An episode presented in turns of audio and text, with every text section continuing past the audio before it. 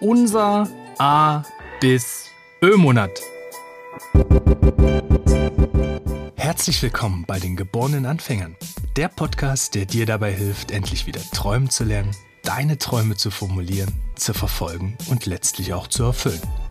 Viel Spaß beim Zuhören und Träumen wünschen dir deine Gastgeber Stefan Veltl und Sven Tissen. Willkommen im A bis Ö Monat Februar. Heute der 15. Februar mit dem Buchstaben O wie Opferrolle. Stefan, du hast gerade schon gescherzt, weil ich ein bisschen rumkränkle, ähm, dass ich heute das Opfer in der Runde sei von uns beiden. Wie geht's dir damit? Also mir geht es erstmal nicht so gut damit, dass es dir schlecht geht. Ähm, ansonsten geht es mir erstmal gut. Also mir persönlich geht es gut. Ich äh, hoffe, du bist auch bald wieder richtig fit und richtig auf dem Damm und ähm, wieder zurück bei 100% Energie. Okay. Ähm, wir nehmen ja ab und zu mal eine sogenannte Opferrolle ein. Ähm, was macht das für dich so ein Stück weit aus? Wie guckst du auf diesen Begriff drauf? Ja, der, in dem Begriff stecken ja zwei Sachen drin. Einmal das Thema Opfer, also dass man quasi, also dass es irgendwelche Schuldigen gibt oder dass es Umstände gibt, die einen, eine Person zu einem Opfer machen, also zu einem Beteiligten in einer Situation. Und der zweite Teil des Wortes Rolle, der gibt mir wie soll ich sagen, oder das bedeutet für mich, dass man eine Rolle ja annehmen kann und dass man eine Rolle auch ablegen kann. Und was das da, mit welchen Schwierigkeiten das vielleicht verbunden ist, ähm, ich glaube, da, da können wir uns ja heute mal so ein bisschen drüber unterhalten. Ja, perfekt. Was sind denn so die Kriterien in deinen Augen, was so eine Opferrolle anbetrifft? Gibt es positive Dinge an so einem Thema? Oder ist das für dich rein negativ besetzt? Ja, also für, mich persönlich, ganz persönlich, ist, sind da mehr negative Konsequenzen mit verbunden mit so einer Opferrolle als, als positive. Gleich, wenn gibt es positive Dinge. Also nicht umsonst nehmen ja ganz viele Menschen eine Opferrolle ein. Und ein Nutzen zum Beispiel von so einer Opferrolle kann ja sein, dass man sich sozusagen in der Opferrolle besser fühlt, weil man da sozusagen etwas verkraften muss, etwas verkraften kann, Umstände mit Umständen umgehen kann. Kann sich besser anfühlen, als zum Beispiel diese Rolle Versager zu sein oder zu versagen. Hm. Und gleichzeitig kann so eine Opferrolle natürlich auch Trost spenden, man kann Aufmerksamkeit bekommen in, in, dieser, in dieser Rolle. Das können ja auch positive Aspekte sein. Ja, genau. Hm. Und was macht das Negative aus für dich? Naja, was negativ ist, ist häufig so der, der, der Aspekt, dass man in so einer Rolle ja auch sämtliche Verantwortung abgibt. Also man, mhm. man sagt ja gern, dass äh, wenn, wenn du die Schuld abgibst, also die Schuld an andere abgibst, dann gibst du gleichzeitig die, auch die Verantwortung ab. Nämlich die Verantwortung dafür, wie ich mit diesen Umständen selber umgehe. Und ich glaube, das ist so der, auch schon der Knackpunkt, ähm, in, in dem sich das Bild dann wenden, wenden kann zwischen den negativen Folgen und hin zum Positiven. Spannenderweise, ich habe heute Morgen zufällig ein Zitat gelesen von einer kanadischen äh, Politikerin, ähm, die hat wohl mal gesagt, dass oder Schmerzen sind unvermeidlich und Leiden ist freiwillig. Und äh, da steckt so ein bisschen für mich auch eine ganze Menge Wahrheit drin, nämlich es können ganz viele Dinge passieren, es können ganz viele schmerzhafte Momente äh, sozusagen uns, uns ereignen. Aber wie ich dann leide, das ist ein Stück weit meine eigene Entscheidung. Das heißt, wie lange lasse ich mich von diesen Umständen quälen, wie lange ich, lasse ich mich von diesen Gedanken oder von Fehlern sozusagen runterziehen, das habe ich immer ein Stück weit auch selber in der Hand. Und das äh, steckt da mhm. in diesem Zitat so ein bisschen für mich drin. Ne? Genau. Für mich ist es auch eine große Energie, die es freisetzen kann, wenn ich erkenne, dass ich mich in so eine Opferrolle begebe. Da kann ich so aus meiner Vergangenheit immer dann, wenn ich angefangen habe, irgendjemanden zuzuschreiben, das ist jetzt an der Situation ist der an der Schuld. Ja.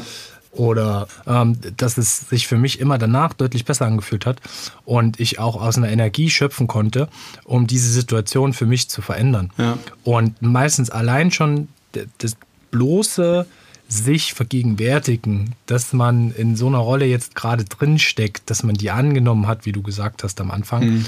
macht so sau viel mit einem, dass man sich, also mir ging es immer so, automatisch ein bisschen besser fühlt direkt danach, weil man dann erkennt, okay, ich kann ja was machen dagegen. Ja. also ich bin jetzt, ich bin dem nicht ausgeliefert hilflos und ich, ich schaffe es auch damit, mein, mein Leben so ein Stück weit in die Hand zu nehmen. Ja. Was, was im Kontext Träumen und Träume verwirklichen, wenn wir den Bogen nochmal spannen wollen, was steckt denn da für dich jetzt drin in der Opferrolle? Mhm.